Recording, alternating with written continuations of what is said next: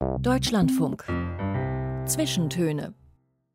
Aus urheberrechtlichen Gründen wurden alle Musiktitel dieser Sendung gekürzt.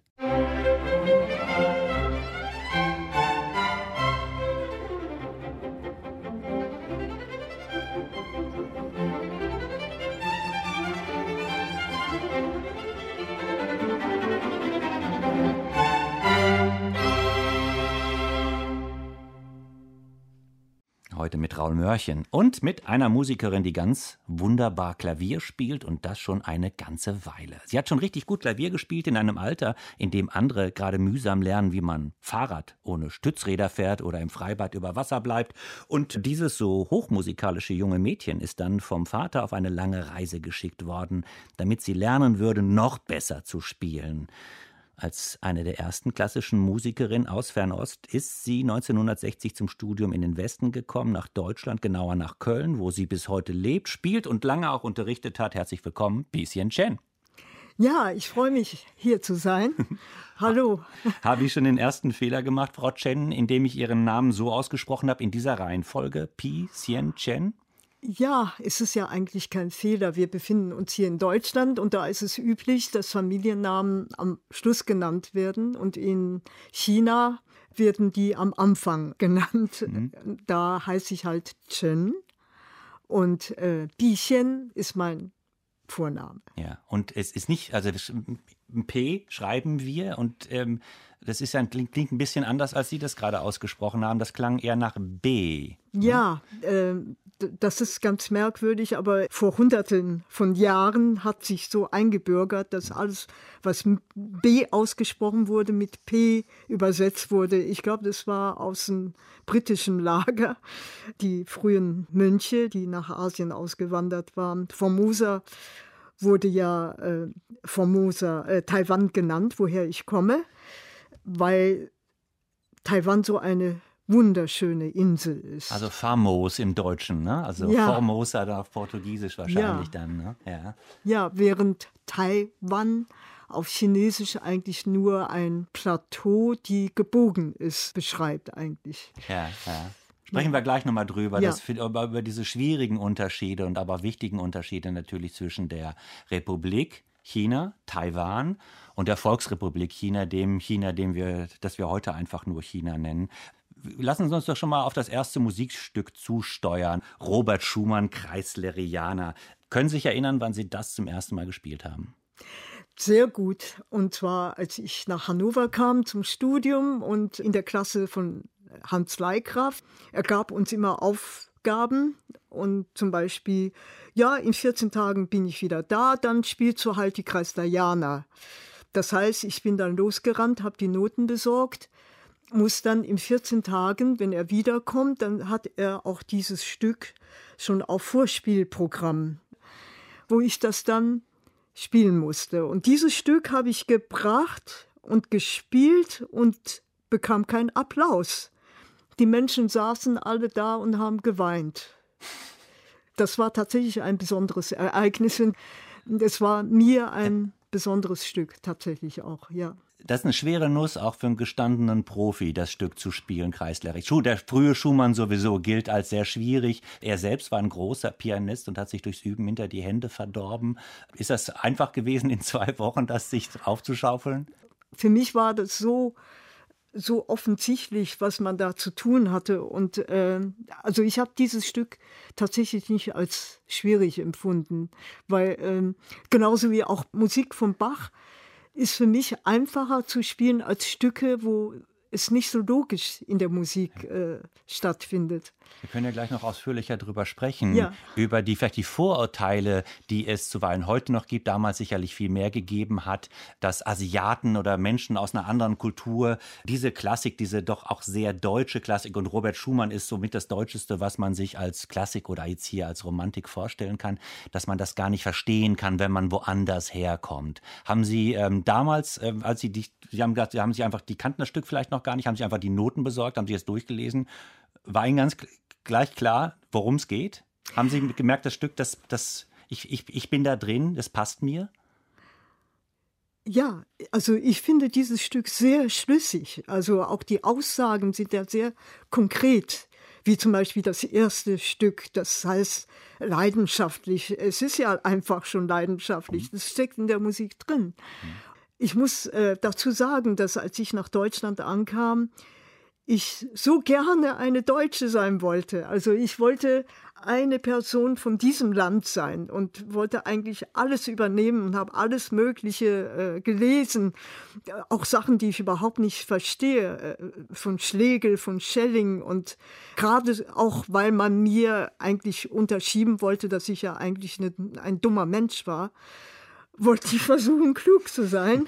Und, und da bin ich, glaube ich, direkt in die deutsche Romantik eingestiegen, auch mit äh, vielen quasi Liebeserfahrung mit völlig unmöglichen Personen, also völlig unerreichbaren Personen. Insofern war das vielleicht die deutsche Romantik, ja. die ich selbst am Leib erlebt habe. Aber dieses, dieser Wunsch, deutsch zu werden und aufzugehen in diesem Land, äh, davon kannten Sie eigentlich nur die Musik bisher. War das für Sie Deutschland, Schumann? Wahrscheinlich nicht Mercedes-Benz oder nicht. das Ingenieurwesen, sondern es war die Musik. Nein, da muss ich dazu sagen, warum, ich überhaupt nach Deutschland gekommen äh, bin weil dort in Taiwan wir der Meinung waren, also Deutschland in Chinesisch übersetzt heißt eigentlich Tugendland, so dass man sofort schon ein Vorurteil hatte für Deutschland, dass da die ganze Philosophiegrößen und äh, die Klassikmusikgrößen herstammen und eben Bach, Beethoven, die kamen ja aus Deutschland und das war auch der Grund, warum ich äh, nach Deutschland geschickt wurde. Da gibt es natürlich tolle Geschichten. Meine Mutter kam ja von Peking, von der BEDA, also da, wo 1989 die großen Demonstrationen begannen. Da haben sich meine Eltern kennengelernt und dort hatte sie einen Deutschlehrer, der Alfred Hoffmann hieß er, der äh, das eigene Instrument, ein Cembalo, nach Peking transportiert hatte, um selbst darauf zu spielen, unter anderem auch die Goldberg-Variation. Also irgendwie muss meine Mutter davon ja auch mit der deutschen Kultur in Berührung gekommen sein und auch die Hochschätzung von Deutschland. Und wir hören einen der schönsten Aspekte der deutschen Kultur vermutlich jetzt. Robert Schumann, Kreislerianer am Klavier, mein Gast heute in den Zwischentönen, Picien Chen.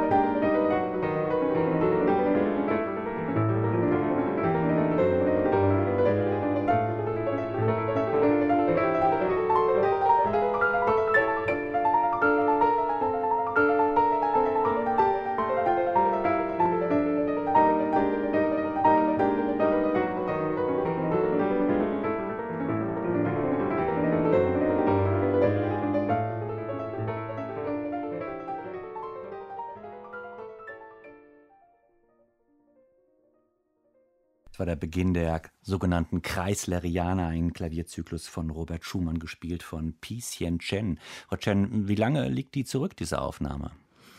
Ja, das ist auch wieder eine Geschichte. Ich kann tatsächlich zu allen meinen Taten fast einen Roman schreiben. Nein, also das war meine Teilnahme an Concours Elisabeth, äh, Rhin Elisabeth in Brüssel 1972 und äh, es war ein schwerer Wettbewerb, wo man sechs Piano-Etüden bringen musste.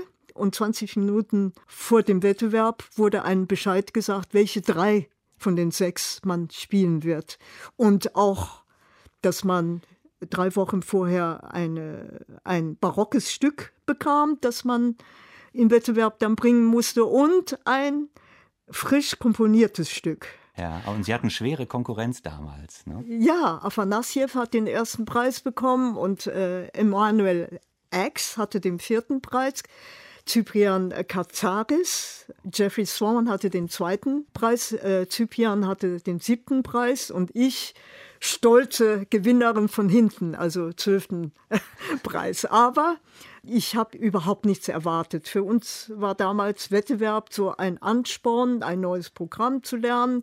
Jedenfalls habe ich nach dem dritten oder nach dem zweiten Durchgang äh, wurde ich wie immer krank, weil ich damals in einer Garage übte, wo es reinregnete und mein Steinway zwar kaputt ging, aber ich äh, irgendwie nicht, außer dass ich immer Mandelentzündung hatte. Und so hatte ich das auch im Wettbewerb. Und da habe ich gesagt, ja, was soll's, ich bin ja sowieso draußen.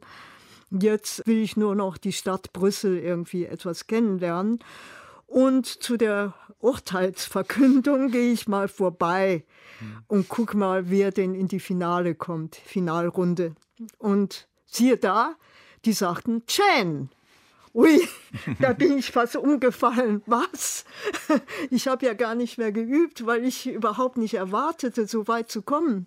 Naja, so war die Situation. Aber wie komme ich eigentlich darauf? Ja, diese Aufnahme entstand mittendurch, zwischendurch in dem Wettbewerb. Da waren Fans gekommen von Alphonse Leduc, äh, äh, Plattenfirma, und die sagten, wir wollen eine Platte mit Ihnen machen. Spielen Sie einfach äh, diese Stücke, das war dann die Kreiserianer und die Estampe von Debussy, die nehmen wir auf. Und äh, allerdings eben nicht in Brüssel, sondern in Liège. Und das fahren wir also den nächsten Tag dahin mit dem Auto. Und was passiert?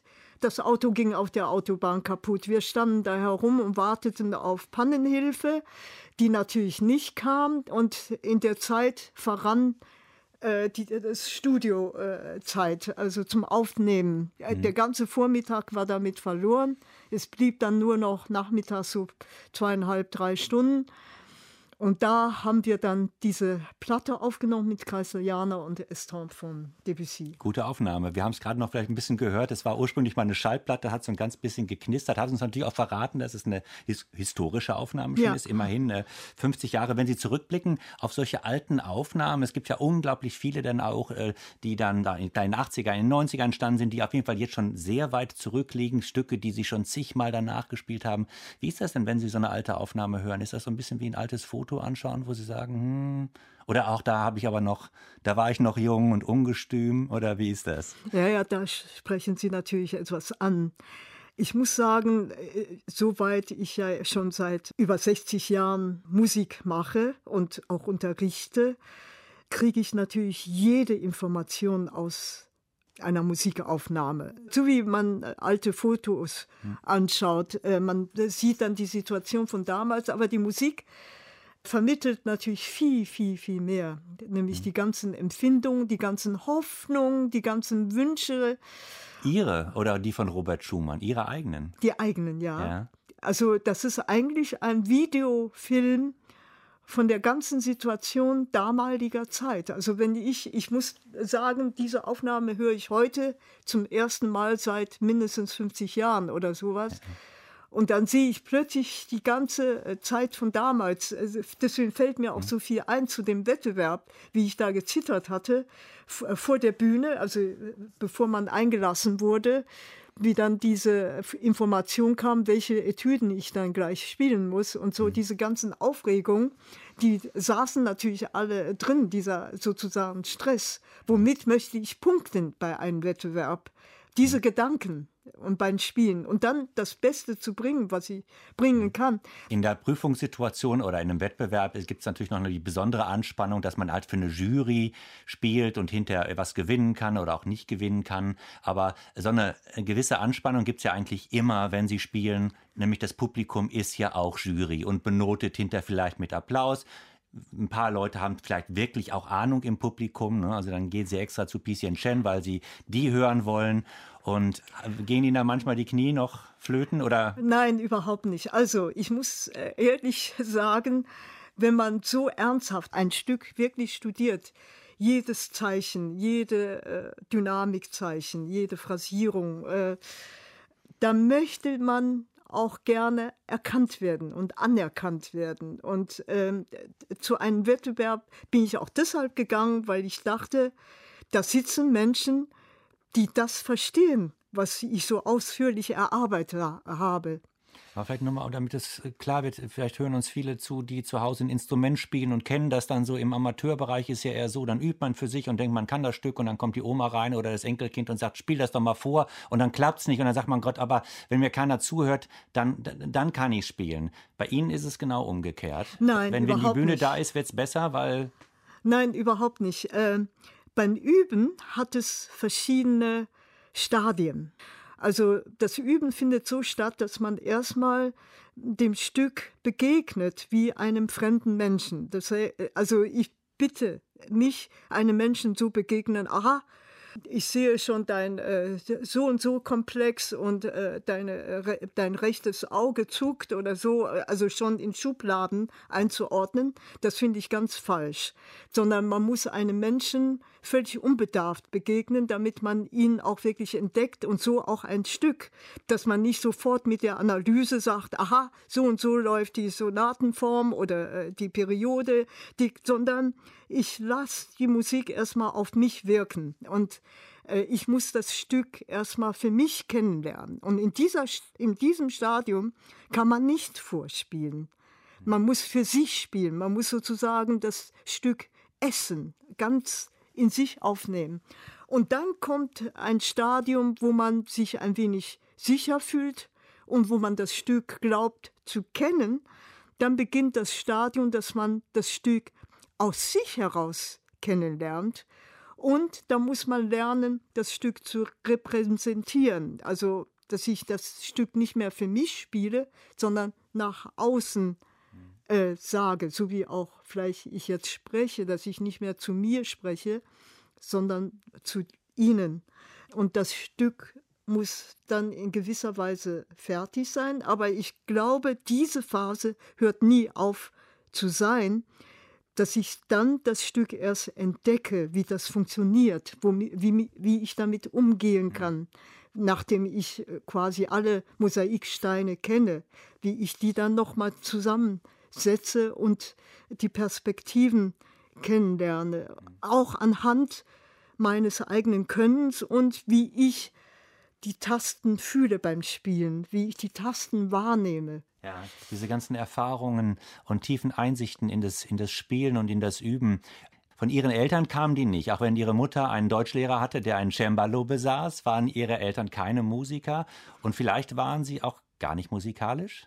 Oder waren Sie ein bisschen musikalisch? Ähm, haben Sie ihm was mit schon was erzählen können von der Musik? Nein, überhaupt nicht. Aber sie waren, äh, sie haben Chemie studiert, mein Vater äh, Physik und Mathematik unterrichtet, später an Universitäten, aber sie haben gewusst, was das war. Ich muss äh, berichten, dass ich in den 50er Jahren, da hieß es von Fischer Dieskau, wurde die Winterreise gesendet und wir hatten ein ganz kleines Radio und wir haben da alle die ganze Familie gehockt und zugehört diesem Zyklus. Und das war ein Erlebnis.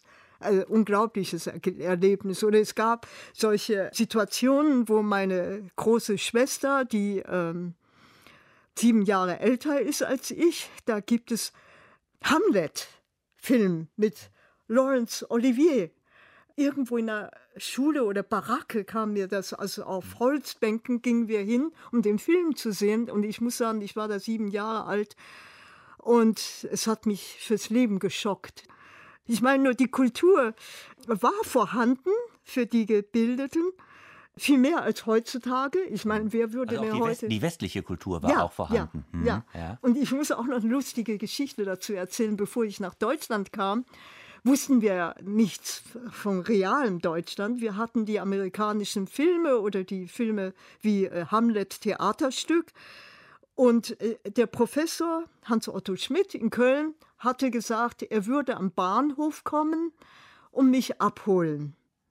Und dann dachte ich, ja, von den Westernfilmen wusste ich ja, dann würde er so in so einer Art Frack kommen, mit einer Pferdekutsche am Bahnhof und mich abholen.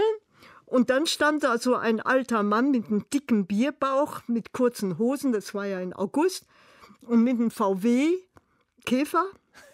Und mein Koffer passte gar nicht ins Auto. Und dann kam mir dann die Frau Professorin an, die ich mir dann als äh, Dame mit langem Kleid und so weiter vorgestellt hatte.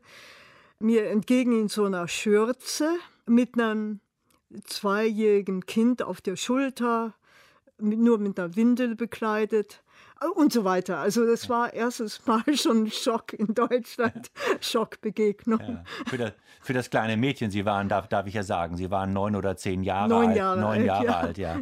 Und kannten den Westen aus der Musik und aus, äh, aus, aus, amerikanischen Filmen. Ähm, vielleicht aber, bevor wir dann in, die, in der zweiten äh, Hälfte unserer Sendung, im zweiten Teil nach den Nachrichten, dann nochmal ausführlicher darüber sprechen, doch vielleicht nochmal eine Frage zu den Anfängen. Also Sie sagten, die westliche Kultur war da, Ihre Eltern waren gebildet, allerdings naturwissenschaftlich ausgerichtet, beruflich ausgerichtet, interessiert offensichtlich an westlicher Kultur. Wann kam denn das erste Klavier bei Ihnen ins Haus? Ach, das ist auch wieder eine lustige Geschichte. Meine Mutter erzählt, dass ich äh, schwer krank war. Ich hatte ja Kinderlähmung und ich erst gesund wurde, als ein Spielzeugklavier, äh, also äh, Tollpiano ins mhm. Haus kam und, und dann waren die erstaunt, dass ich ohne auf die Tasten zu sehen also blind alle Töne wiedererkennen ja, konnte. Das sollte man vielleicht noch dazu sagen, das heißt absolutes Gehör. Das heißt, man ja. kann die Tonhöhe erkennen, man kann sagen, das ist ein C oder das ist ein Fis. Ja. Und das können nur ganz wenige Menschen. Naja, viel mehr als man denkt. Ja. Also für, für meine Eltern und damals in Taiwan dachten sie, oh, das ist ein Wunder. und äh, überhaupt, äh, also dann habe ich begonnen, dann Klavier zu spielen. Wir hatten natürlich kein Klavier und da mein Vater ja in Universität unterrichtete, konnten wir in so einen Unterrichtsraum äh, morgens von sechs bis acht Klavier üben. Und da stand ein altes Klavier und mein Vater, er ist überhaupt mein Held, er hat mich jeden Morgen um sechs Uhr geweckt und ich weiß noch, wie seine Stimme erklang und ich in Tiefschlaf dann die Augen gar nicht aufgemacht habe und er mit dem Fahrrad mich dann zur Uni gefahren ist. Und dort habe ich dann, wenn wir angekommen waren, dann die zwei Stunden mit meinem Vater verbracht, bis um 8 Uhr die Vorlesung begann. Und äh, habe dann Klavier geübt. Und später, mein Vater hatte ein Klavier gekauft für den Preis, wo er ein Haus hätte kaufen können. Und darüber hat sich alle sich amüsiert. Der sei ja geistesgestört. Anstatt ein Haus zu kaufen, ja. kauft er für mich ein Klavier. Der hat also Und, gleich an Sie geglaubt, der Vater. Obwohl er nicht selbst musikalisch war, aber irgendwie hat er gemerkt, da ist was ganz Besonderes. Genau. Der hat mich als etwas Besonderes gesehen. Und deswegen äh, schwöre ich darauf, dass die Liebe eines Vaters so wichtig ist für eine Tochter, ja. Dass man sich wertschätzt, dass man sich selbst wertschätzt. Ja. Hören wir noch bevor gleich die Nachrichten unser Gespräch kurz unterbrechen und wir weitermachen. Ein Stück Musik von Johann Sebastian Bach, allerdings in einer, es ist auch so ein bisschen das Thema unserer Sendung natürlich East meets West, also der Osten trifft den Westen, aber das ist ein anderer Osten hier. Das ist so der, nicht der ferne Osten, sondern das ist der nahe Osten in dieser Aufnahme. West ist natürlich Johann Sebastian Bach, es ist ein Stück aus der Matthäus-Passion. Was interessiert Sie so an dieser Aufnahme? Man hört gleich, das sind Interpreten, die kommen nicht aus dem europäischen Raum. Ja, es ist eine libysche äh, Sängerin. Und als ich diese Aufnahme gehört hatte, das hat mich sofort so sehr ergriffen, weil ich immer der Meinung bin, dass man Musik einfach aus sich selber heraus äh, macht. Also nicht nach irgendwelchen Traditionen und so weiter, sondern aus eigenem Erkennen. Und sie hat den Bach auf ihre Weise erkannt. Und das hat mich total ergriffen, ja. Ja, und diese Sängerin, die heißt Fadia El Hash. Wir hören sie mit dem Ensemble Sarabande und äh, dem Modern String Quartett und Erbarme dich aus der Matthäus-Passion von Johann Sebastian Bach. Dieser Titel ausgewählt von meinem Gast heute in den Zwischentönen von der taiwanesisch-deutschen Pianistin Pi Sien Chen. Musik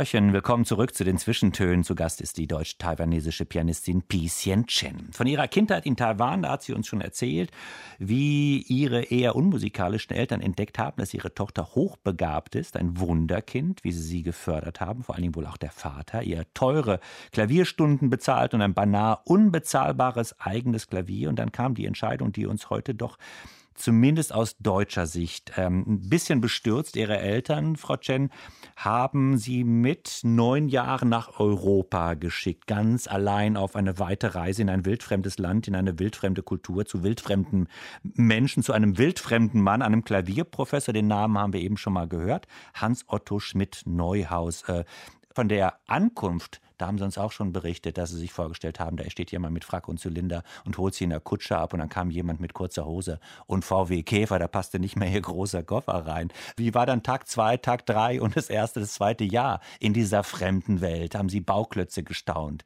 wie das hier eigentlich ist? Gar nicht so, wie sie sich vorgestellt haben.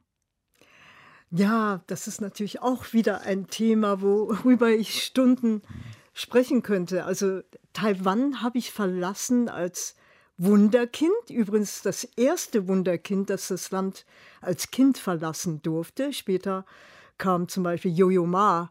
Ich war sozusagen das äh, Musterbeispiel für eine Möglichkeit, dass Kinder von Taiwan aus in die Welt geschickt wurden, um ausgebildet zu werden. Und ähm, Sie hatten gerade gesagt, dass mein Vater teure Klavierstunden bezahlt hätte das stimmt so nicht ganz, weil das konnte mein Vater nicht. So reich waren wir nicht.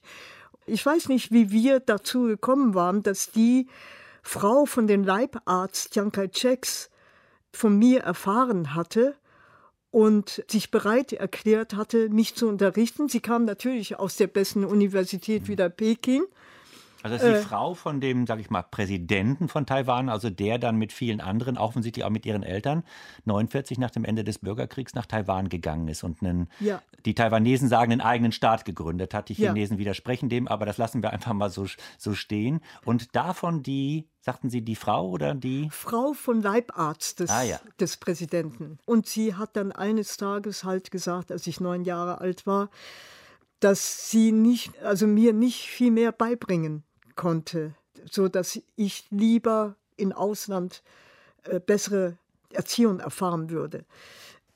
Äh, ja, alles natürlich in Deutschland war ein, äh, eine Umstellung.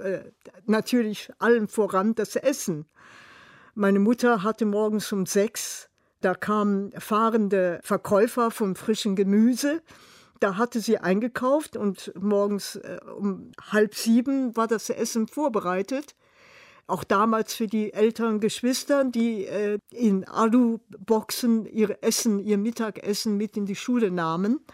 Äh, und das mussten die Eltern ja selbst vorbereitet haben. Und äh, da war das Leben schon ganz, ganz rege und das Essen war immer ganz frisch zubereitet, eben äh, kurz angebraten und in Deutschland erstmal die Erbsensuppe und Himmel und Erd gab es auch jede Woche einmal und so weiter. Ähm, die Kinder, die dann nach und nach, also als ich ankam, gab es zwei Kinder. Eins war ein Jahr alt und das andere zwei Jahre alt.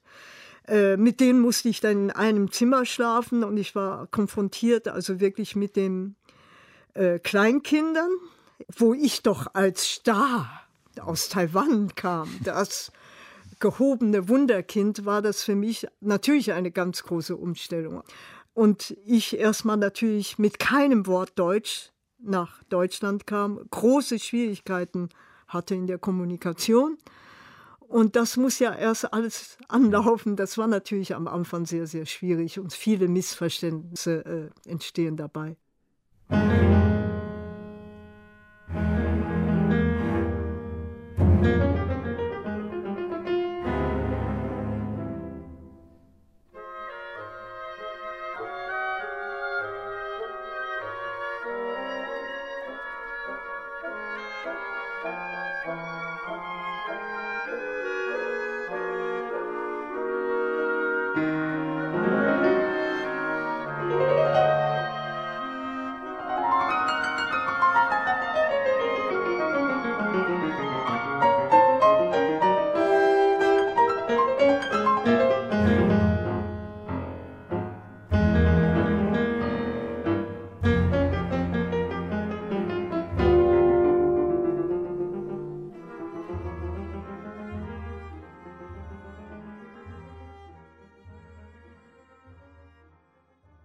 Zweite Satz des Capriccios von Igor Strawinski mit dem WDR Sinfonieorchester unter der Leitung von Peter Oetwösch und am Klavier Pieschen Chen. Und äh, Frau Chen, wir gehen noch mal zurück vielleicht so zu den Anfängen. Nicht zu den Anfängen in Taiwan, da haben wir uns ja schon ein bisschen umgeschaut, sondern zu den Anfängen hier. Sie kommen ähm, über, wie kommen Sie überhaupt nach Köln zu diesem Professor in Taiwan? Ich meine, damals gab es nicht FaceTime und WhatsApp oder irgendwelche Möglichkeiten, sich mal so umzuschauen, auf welchen, welchen Webseiten von Musikhochschulen. Wie ist das gegangen, der große Transfer Taiwan-Köln? Ja, tatsächlich. Das ist, also wir leben ja eigentlich immer von Zufällen.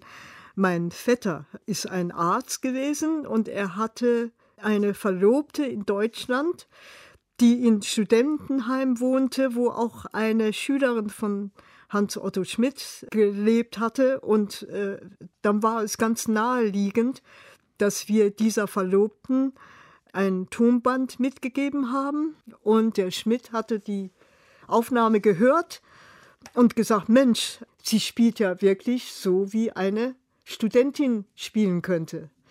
Und sie könnte die Aufnahmeprüfung für die Musikhochschule bestehen. Aber damals gab es noch keine, das war wirklich eine ganz, ganz große Aufna äh, Ausnahme, dass äh, ein Kind von zehn Jahren die Aufnahmeprüfung machen durfte. 1961 allerdings. Und waren nicht nur die Jüngste da, sondern wahrscheinlich auch die einzige aus Asien? Ganz, genau. an, ganz anders als heute. Wer sich heute an deutschen Musikhochschulen umschaut, trifft fast nur Asiaten. Also ich übertreibe, aber in, also in, in bestimmten Fächern ist es tatsächlich sogar fast die Mehrheit schon. Damals die, die, die kleine Pieschen weit und breit allein. Ja, dort. genau. Das ähm, ist tatsächlich so.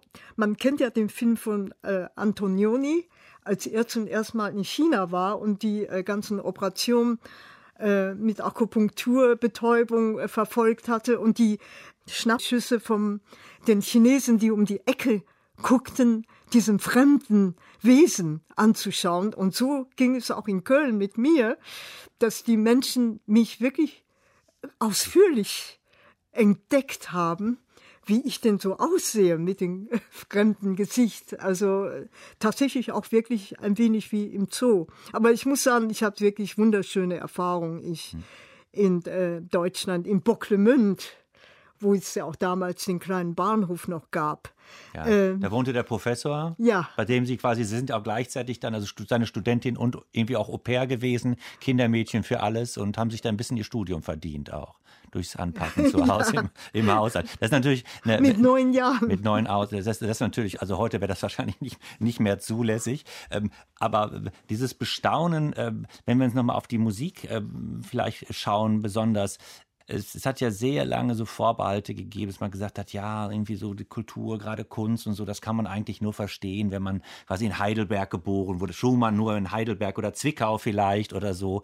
Und äh, ne, schon irgendwie, äh, die Franzosen können es nicht oder und, und, und, und, und die Chinesin, die kann sich da überhaupt nicht reinfühlen. So, äh, ne, da möchte ich protestieren, weil ähm, ich habe eher jetzt nach und nach den Eindruck, dass die Europäer Vielmehr, jetzt wird es wieder besser. Aber eine Zeit lang war es wirklich so, dass die Europäer die Einstellung zur klassischen Musik eher so hatten, dass sie da, ach, das ist ja alt und das ach, kennen wir alles schon, das brauchen wir nicht mehr zu entdecken. Und äh, in der Zeit aber in Asien, die voll äh, volle Interesse sich entfaltet, nämlich äh, so wie auch mir. Also klassische Musik war für mich irgendwie eine Verkörperung von Vollkommenheit die war ja wirklich vollkommen, die Musik äh, von Bach und Mozart und Beethoven. Ja, ich meine aber eher so, und daran kann, kann ich mich sehr wohl noch erinnern, in den 80er, 90er Jahren, als dann nicht nur Sie, sondern eben auch ähm, viele andere ähm, Musikerinnen und Musiker aus Asien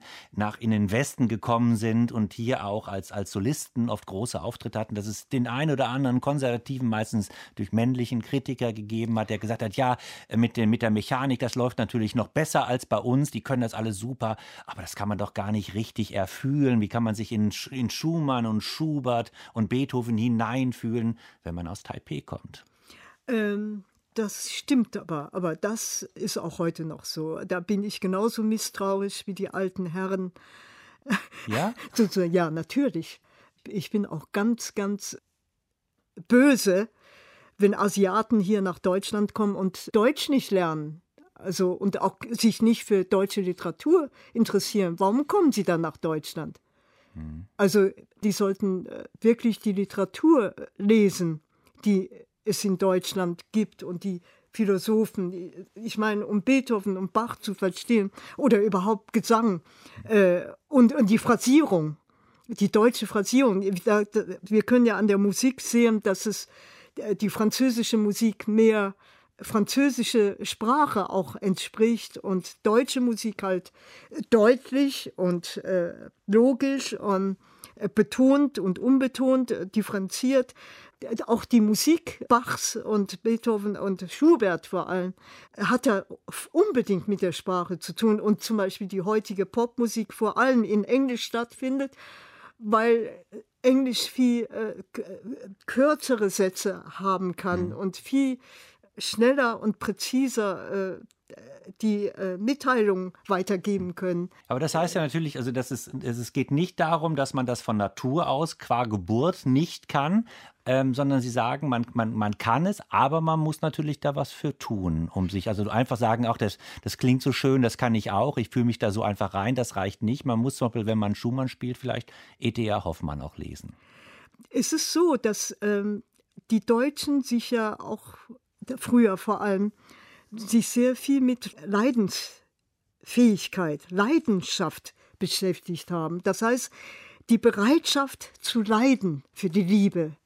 Äh, und, ähm, und die ist ja, die Leidenschaft ist ja völlig out, sozusagen heutzutage. Man hatte ein gutes Leben, man möchte schön leben, man möchte keine Probleme haben. Und das ist vielleicht auch der Unterschied von asiatischer Denkweise zur deutschen Romantik, dass man ja äh, die Auseinandersetzung will, die hm. Diskrepanzen, die Unterschiede, die in einem selbst auch zum Teil. Und das soll ja gerade im Buddhismus, wo man die, äh, oder überhaupt in der Weisheit, wenn man Weisheit erlangt hat, hat man ja diese Auseinandersetzung nicht mehr. Äh, will man ja nicht haben. Das heißt also, es gibt doch eher, also das, was man vielleicht sich auch so denkt, so als Klischee, es gibt im, in Asien eher die Idee des Harmonischen, des, des, des Einheitlichen, des Zusammenspiels und das, was in der, gerade in der deutschen Romantik dann das große Thema wird, die Ausnahme, der Widerstreit, die Gegensätze, was die Kultur vielleicht auch sehr, sehr befeuert hat. Das ist dann doch etwas sehr Westliches, auch aus Ihrer Sicht? Äh, was heißt westlich? Ich weiß nicht. Ich glaube, das ist sogar sehr deutsch. Äh, auch jetzt zum Beispiel in der Debatte mit äh, Waffenlieferungen und so mhm. weiter, dass es so viele äh, gegensätzliche Meinungen erstmal verarbeitet werden muss, bis eine Entscheidung getroffen wird. Und dann ist natürlich in so einem autokratischen Land in, wie in China oder Putin, äh, dann wird einer bestimmen und dann wird das absolviert. Also, äh, ach, da muss ich doch auch eine lustige Geschichte erzählen. Darf ja. ich das? Ja, gerne. Ich war in Shanghai im äh, Musikkonservatorium äh, eingeladen zu unterrichten, vielmehr Masterclass, also vor Publikum. Und da wurde Bach-Fuge gespielt.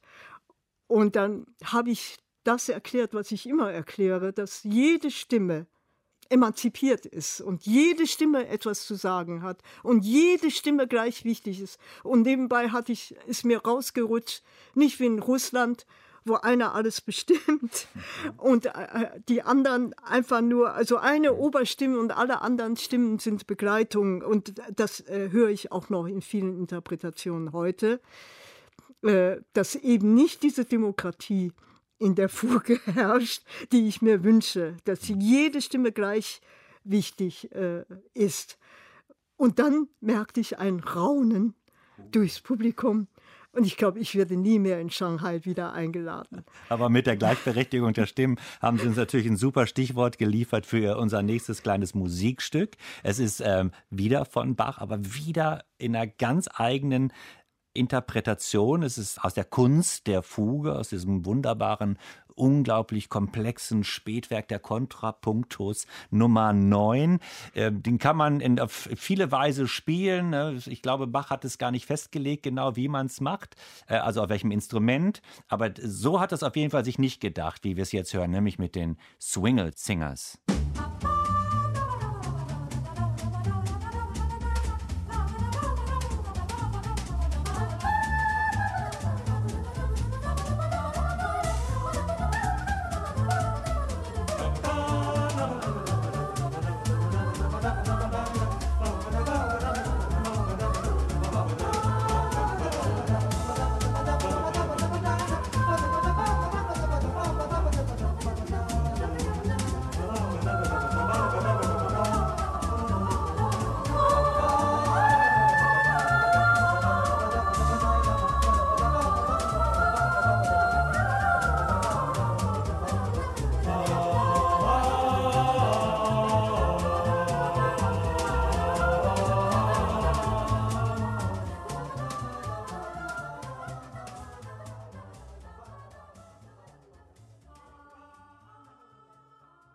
Das waren die Swingle Singers mit einer Fuge von Johann Sebastian Bach aus der Kunst der Fuge. Zu Gast ist Pieschen Chen.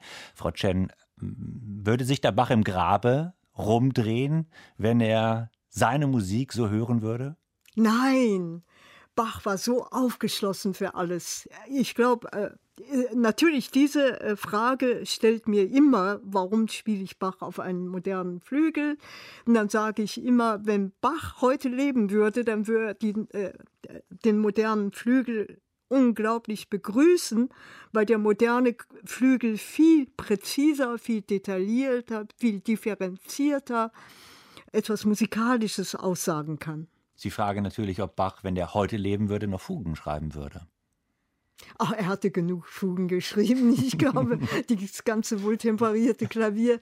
Ich glaube, diese Kunst der Fuge, habe ich auch immer gesagt, ist für mich wie eine Autobiografie, wo er die verschiedenen äh, Erlebnisse in seinem Leben oder Stufen, äh, Epochen seines Lebens äh, durchwandert mit dieser Musik. Und auch vor allem hat er dieses Stück als Beweis seiner Fähigkeit geschrieben, weil ihm damals zu seiner Lebenszeit vorgeworfen wurde, dass er nur Wirrwarr komponierte. Ja.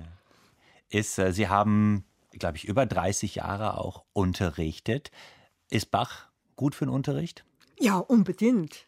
Eigentlich ist das äh, auch für mich selbst. Natürlich habe ich damit begonnen mit den zweistündigen Inventionen. Und das ist die beste Schule. Neben Bartok auch. Neben Bartok, okay. Sie haben mir eben erzählt, als Sie als, als junges Mädchen nach Deutschland gekommen sind, war Ihr Wunsch, Deutsche zu werden und diese, diese Kultur einzuatmen, die Sprache zu erlernen und, und vielleicht auch dieses Fühlen zu erlernen, das Denken zu erlernen und ganz aufzugehen. Ähm, wenn Sie an Ihre Studentinnen denken oder und Studenten oder vielleicht an die anderen Studierenden, die, die jetzt an die Hochschulen kommen, an die jungen Leute, haben Sie das Gefühl, also wenn Sie aus Asien kommen, äh, haben Sie das Gefühl, dass die von dem ähnlichen Ehrgeiz beseelt sind wie Sie damals?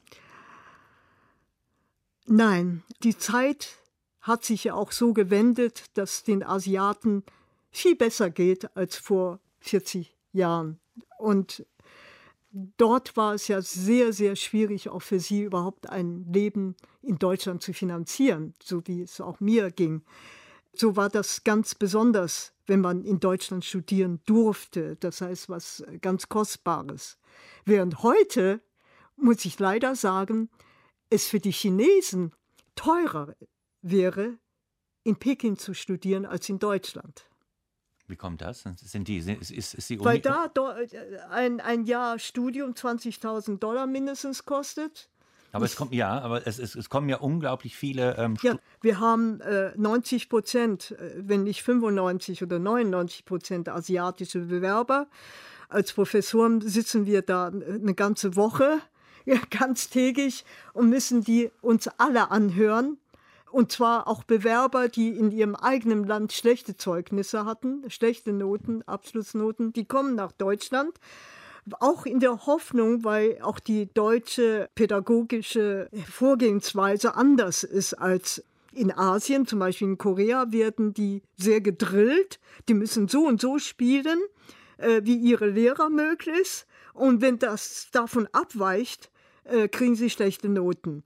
Und äh, manchmal ist das gut, manchmal ist das schlecht, weil gut ist es, dass sie ein Niveau schaffen, ein technisches Niveau überwinden müssen. Schlecht ist es, wenn sie selber kreativ wären, wird das abgeschnitten. Sie dürfen nicht eigene äh, Kreativität entfalten lassen. Und deswegen hoffen sie eben in Deutschland, das dann zu können. Aber das müssen wir uns vielleicht auch schon mal hinter die Ohren schreiben. Also man, wir können nicht einfach nur vom fernen Osten sprechen und so tun, als ob in Korea und in China und in Japan die Voraussetzungen und der Zugang zu klassischer Musik gleich wäre. Das sind, gibt es ja offensichtlich große Unterschiede, wenn Sie das so sagen, dass bei den ja. Koreanern zum Beispiel dieser Drill so im Vordergrund steht. Ja, also da sind auch die Länder ganz verschieden. Da empfehle ich wirklich ähm, den Film Trip to äh, Asia vom Berliner Philharmonikern sich anzuschauen mit Simon Rattle. Aber das ist wieder ein ganz anderes Thema. Aber ich muss äh, zum Beispiel ja, äh, japanische Erziehung heutzutage loben. Es hat natürlich in meiner langen Tätigkeit sich auch in Asien äh, viel getan. Und ich habe gehört, zum Beispiel in Japan werden die Pianisten von zwei Lehrern unterrichtet und das finde ich fantastisch, wie auch in Ungarn, ja. ähm, weil dann äh, keine subjektive Meinung eintressiert werden, sondern ja. immer ein Abwägen gibt, auch zwischen den Pädagogen. Äh, das nur als Beispiel. Und in äh, China haben die lange so praktiziert, weil sie wenig von Musik verstehen eigentlich. Das behaupte ich auch so. Geben sie den armen Kindern die schwersten Stücke. An den schweren Stücken messen sie dann, ob ein Kind das schafft oder nicht schafft. Und so werden die Kinder aussortiert oder äh, benotet. Und dann haben sie natürlich die tollen Fertigkeiten, technischen Fertigkeiten sich schon früh angeeignet, schwere Stücke zu können, von wegen schnell laufende Finger und so weiter oder Perfektion. Also die Kulturen sind wirklich äh, ganz verschieden ausgerichtet in der Musik.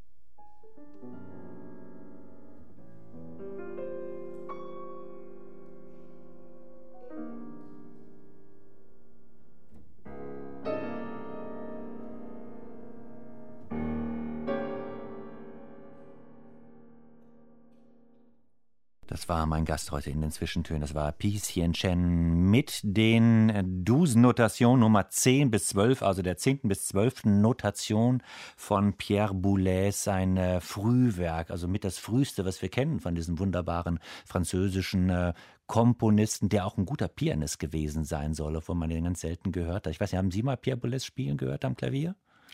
Ja, gerade diese Stücke habe ich ja uraufgeführt sozusagen oder in die Öffentlichkeit gebracht zu seinem 60. Geburtstag 1985 und zwar aus seinen Handschriften. Also äh, diese Stücke hat Pierre Boulez mit 20 Jahren komponiert und diese Stücke verschwanden in, in der Schublade und ich durfte diese Stücke Pierre Boulez selbst vorspielen. Und er sollte entscheiden, ob ich das spielen darf zu seinem Konzert. Und natürlich hat er dann auch zum Teil mir vorgespielt, wie die sein sollten. Ich muss sagen, dass ich von ihm wahnsinnig viel gelernt habe.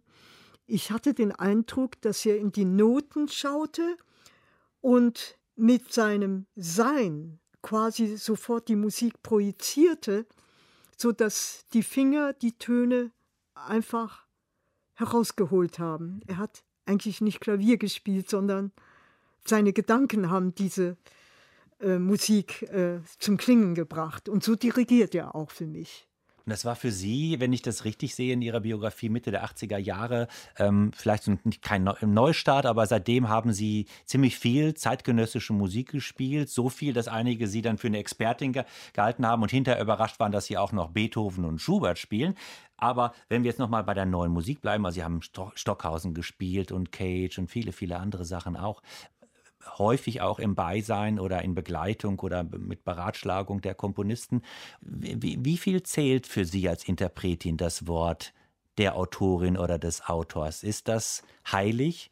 Muss man es so machen, wie Herr Boulez es will, wie Herr Stockhausen es will? Ist das in Stein gemeißelt? Nein, eigentlich nicht. Wie gesagt, ich habe eben auch schon erwähnt, dass man ja die Musik erstmal schluckt und wieder ausspuckt sozusagen. Also ähm, ich möchte ein Beethoven so spielen, dass ich versuche auf meine Weise so viel wie möglich zu erkennen, wie, wie wenn man ein Krimi liest. Mhm. Ne, welche Wendung gibt es und was erfolgt daraus, dass ich diese Entscheidung getroffen habe? Und, äh, Und so setze ich das Stück dann irgendwann ganz logisch zusammen. Und so mache ich auch mit der neuen Musik, das kann man mir vorwerfen. Mhm. So habe ich andererseits, ähm, als ich mit Stockhausen arbeitete, sagte er mir immer, spiel das so wie Beethoven. Ähm, also jetzt hatten wir schon Boulez oder, oder Stockhausen, wenn die dabei sind und äh, sie haben vielleicht sogar eine Uraufführung, also ein neues Stück. Sie haben es noch nie gehört, also sie kennen nur die Noten, sie hören sich dann selbst zu. Der Komponist sagt, was macht das so und so. Ähm, Gibt es ja überhaupt die Möglichkeit zu widersprechen und sagen, nee, also ich verstehe das ehrlich gesagt ein bisschen anders? Entschuldigung, aber ich will überhaupt nicht widersprechen. Ich möchte den Komponisten verstehen, wenn ich seine Musik höre und nicht mich selber präsentieren. Natürlich präsentiere ich mich total, wenn ich auf meine Weise ihn verstehe. Ja, aber das Ziel ist schon, dass der Komponist, wenn er noch leben würde oder wenn er lebt, oder die Komponistin zufrieden ist mit dem und sagt, ja, das ist meine Musik. Ich bin ganz enttäuscht, wenn ein Komponist mit mir nicht streng ist. Oder in anderen Fällen, wo ich ähm, Stücke bekam, wo ich immer gleichzeitig zehn, elf Töne spielen musste. Und dann habe ich falsche Noten eingebaut, um zu prüfen, ob der Komponist das überhaupt bemerkt. Und als er davon gar nicht merkte, da habe ich auch Respekt verloren.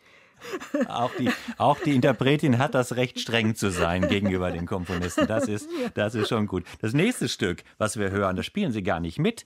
Ähm, Manos Sangaris, das ist ihr Mann. Ähm, heute. Heute ihr Mann. Ähm, Peter Oetfisch, das war ihr erster.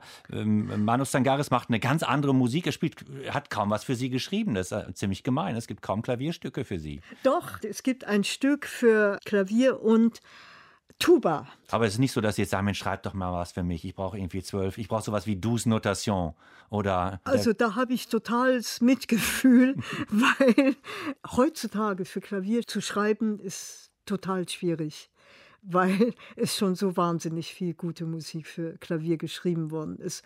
Und die meisten Komponisten, die heute für Klavier schreiben, schreiben für das Innere. Es sind eigentlich Tätigkeiten für einen Perkussionisten und nicht für einen Pianisten. Weil meine große Kunst, bilde ich mir ein, ist die Sensibilität mit dem Touch, mit der Berührung mit den Tasten oder Berührung, feine Berührung mit den Instrumenten und nicht äh, das Klopfen am Holz oder das äh, mhm. äh, Schlagen mit dem Hammer oder die Saiten mit Bogenhaare zum Schwingen zu bringen oder Pizzicati mhm. mit den Saiten zu. Machen Sie aber auch, wenn es sein muss. Habe ich gemacht, ja, aber heutzutage mache ich nicht mehr. Okay. Meine Beine sind auch zu kurz. okay. Manche Flageoletttöne erreiche ich gar nicht. gut, gut. Und bevor Sie sich da auf eine Bank stellen, hören wir mal Musik, wo Sie gar nicht mitspielen müssen. Äh, Musik mit Manus Sangaris und Jono Potmore und, da sprechen wir gleich drüber, auch mit ihrer Tochter, Annie Oetwisch. The Rhine heißt dieses Projekt und der Titel heißt No Master Ever Fell from Heaven. Es ist noch kein Meister vom Himmel gefallen. No master ever fell no master ever fell from heaven. No master ever fell from heaven. One has no master ever. One has no master ever. One has no master ever. One has no master ever. One has no master ever. One has no master ever. One has no master ever. One has no master ever. It is the way. It is the way. It is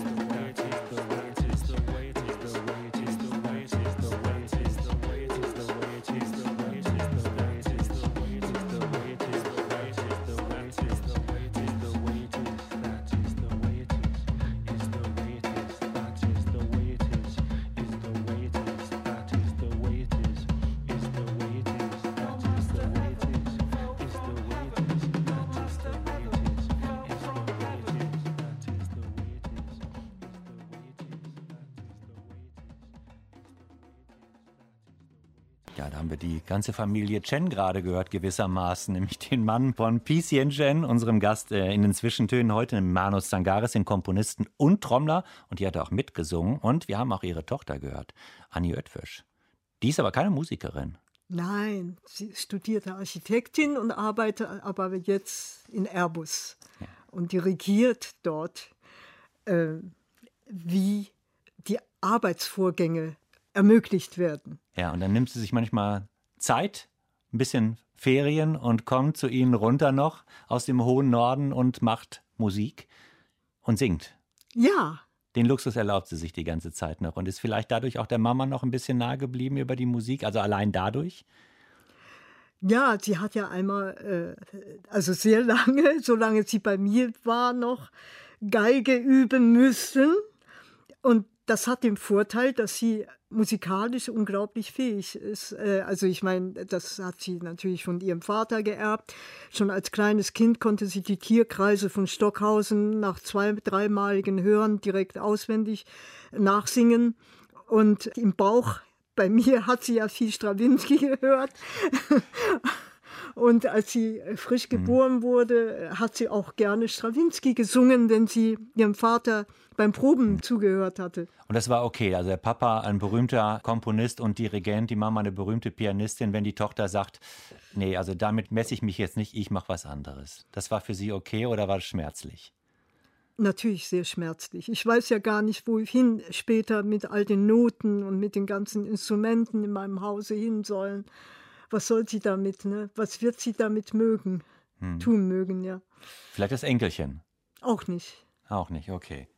Gehen wir noch mal ganz kurz zurück äh, oder, oder, erinnern wir dran. Also wir haben ja schon drüber gesprochen. Also 1950 sind Sie in Taiwan geboren. 1959, 60 kam dann diese quasi diese Übersiedlung, die große Schifffahrt nach. Äh, ich nehme mal, das war ein Flug. Schiff. War das ein Flug? Ja, natürlich. Okay. Um Gottes Willen. Oh, ich dachte, Sie hätten noch eine ganz eine altmodische Passage gebucht. Das war auch sehr altmodisch, weil damals gab es nur BOAC, British Over Ocean äh, ja, das ging über Hongkong und man musste erstmal nach Hongkong kommen und dann von dort aus nach, ich glaube sogar, dass ich nach Frankfurt. Frankfurt ja, flog. Aber mit mehreren Zwischenstopps damals wahrscheinlich noch. Ja, nur in Hongkong. Nur in Hongkong. Ach ja, so, okay, okay, dann, das habe ich mir ja. noch anders vorgestellt. Ja.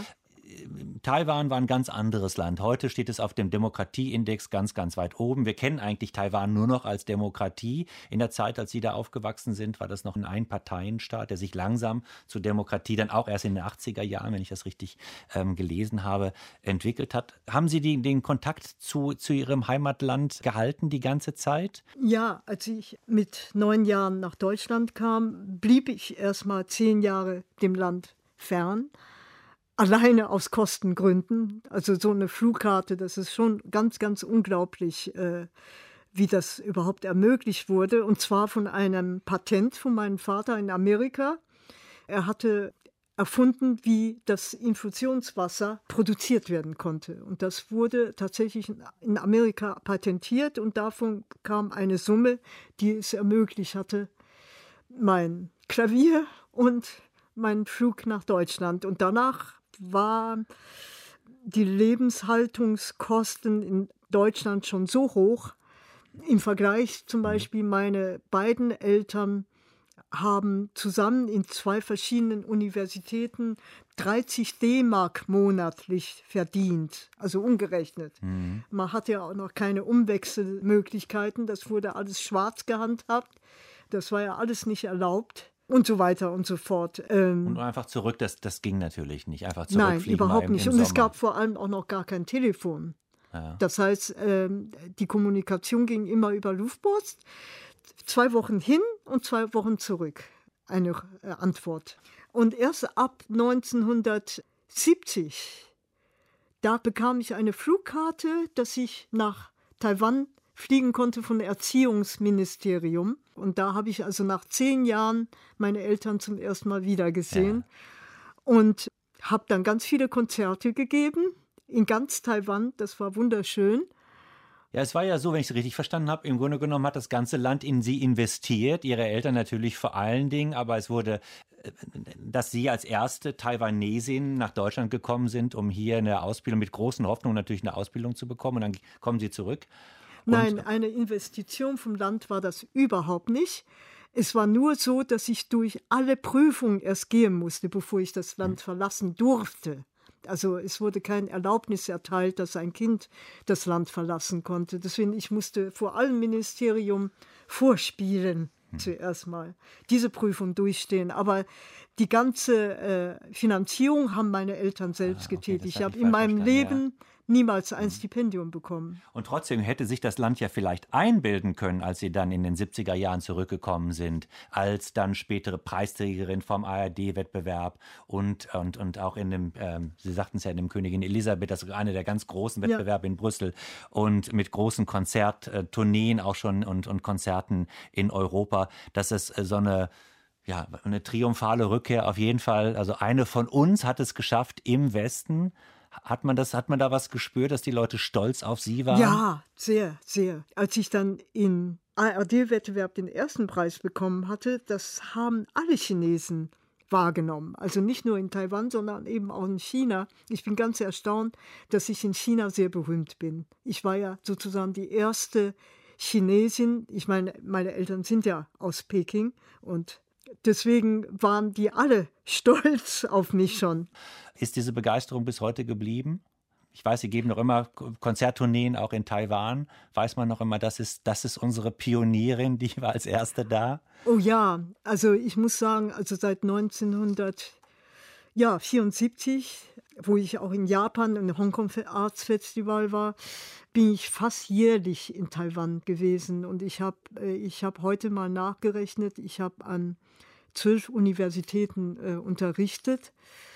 Ich kann ja davon berichten, dass zum ersten Mal die Münchner Philharmoniker nach Taiwan kamen, 20.000, die keine Konzertkarten mehr bekamen, vor dem Konzertsaal auf großen Leinwänden äh, das Konzert miterlebt haben und wahnsinnig geklatscht haben und wahnsinnig sich gefreut haben, dass ein deutsches Orchester nach äh, Taiwan kam. Und das ist heute auch noch so, dass manchmal die Konzerte, und zwar klassische Konzerte, nach außen übertragen werden müssen an zigtausende Publikum. Ja. Also die Begeisterung ist da und die Menschen, die für klassische Musik interessiert sind, sind da viel mehr an der Zahl als hier in Europa. Und es sind nicht nur die Alten. Nein, hm. Das ist ja bei uns eher so, dass das Publikum 50 plus, 60 plus, manchmal 70 plus ist und in, in Asien gibt es. Ja, diese Tendenz kommt auch nach Asien. Mhm. Natürlich die Menschen, die sich immer noch äh, für mich schwärmen äh, oder mhm. äh, zu meinen Konzerten begeben, die kennen mich natürlich auch schon seit 50, äh, 60 Jahren. Also das ist schon drin. Andererseits war ich ja auch viel in den Schulen und in Universitäten, so dass ich immer die, die Kontakte suche mit den jungen Leuten und dazu ist das Internet natürlich sehr gut. Die Unterrichts werden immer äh, im Netz verfügbar sein und viele sprechen mich auch heute noch oder schreiben mich an äh, aufgrund der äh, Unterrichtsstunden, die ich gegeben habe, ja. die öffentlich übertragen werden oder äh, erhalten bleiben. Sie haben gesagt über Ihre Ankunft in Deutschland, Sie wären so gerne als Mädchen Deutsche geworden. Sind Sie es geworden? Nein, überhaupt nicht. Ich bin eine äh, schon eine Kombination. Natürlich sind die Anlagen da, die asiatischen Anlagen, gewisse Sensibilitäten, die äh, hier im Westen nicht so ausge gebildet sind. Ich wollte auch sagen. Aber was, was wäre das denn? Also Sie spüren an sich irgendetwas, wo Sie sagen, das ist, das ist asiatisch eigentlich in mir. Ja, zum Beispiel irgendwo auch die große Demut oder die Bereitschaft zu dienen. Die ist, glaube ich, also in mir hm. mehr. Ich denke, dass das asiatisch ist und das äh, genetisch äh, übertragen die, ist und nicht. Die hat äh, aber Bach auch gehabt die Klar. große Demut. Ja. Ist uns vielleicht verloren gegangen. Demut Hier. ist was ganz Großartiges, hm. weil nur hm. da haben wir eine Zukunftsperspektive. Aber ich will aber auch dazu sagen, dass die Kinder schon von klein auf mit dem ersten Schuljahr anders geformt werden. Also zum Beispiel äh, mit dem Erlernen der Buchstabenzeichen eignen sie sich ja auch das visuelle Gedächtnis direkt an und zwar immer das Gefühl für das Ganze, weil ein ganzes Zeichen ist ein ganzer Sinn schon gleichzeitig. Und äh, wenn wir die Zeichen üben, üben wir auch die Reihenfolge der Schreibweise. Und die hat eine große Logik, damit es schnell gehen kann, welche Striche man macht und in welche Richtung. Und all dieses Wissen, zum Beispiel schon im ersten Schuljahr, von einem fünfjährigen oder sechs Jahre alten Kind zu verlangen, ist ja eigentlich schon eine sehr hohe Erforderung. Hier äh, im Westen äh, geht man schrittweise, ja, muss erstmal den, den Stift halten. Das setzt man ja alles voraus. Und das hat Sie in den paar Jahren, die Sie eigentlich nur verbracht haben in Taiwan, nämlich die ersten neun oder zehn Jahre, so geprägt, dass Sie heute noch sagen, das, das ist ein großer Teil von mir. Denn ich ja. meine, Sie haben 60 Jahre Ihres Lebens in Deutschland verbracht. Das ja. ist weit mehr als die Kindheit in Taiwan. Ja. Und, und, trotzdem ist es so ein wichtiger Teil bis heute. Ja, natürlich. Ja? Also ein Kind, wenn man sich bedenkt, äh, das ist ja auch wissenschaftlich erwiesen, dass es so viel lernen muss und so viel äh, äh quasi in sich aufnehmen muss in den ersten Lebensjahren und später immer weniger, weil es ja schon gespeichert ist. Das heißt, mhm ich spüre das auch beim Lernen von Musik oft. Äh, manchmal ist der Speicher voll, da muss ich tatsächlich neu starten, damit es wieder funktionieren kann. Und so stelle ich mir auch den Menschen vor, dass der irgendwann den Kopf äh, voll hat, wie auch bei mir die ganzen Erinnerungen. Wohin damit? Die kann ich auch nicht, leider nicht auf eine Festplatte abladen, um wieder leer und ganz neu zu beginnen. Ja. Ich hoffe, Sie finden noch viel Platz auf dieser Festplatte für zukünftige Projekte, für neue Einspielungen, vielleicht sogar für Musik, die Sie bisher noch nie gespielt haben. Wir verabschieden uns heute mit äh, Franz Schubert, dem Finale der Sonate S-Dur, gespielt natürlich von unserem Gast heute in den Zwischentönen, von der Pianistin Picien Chen. Mein Name ist Raul Mörchen. Alles Gute.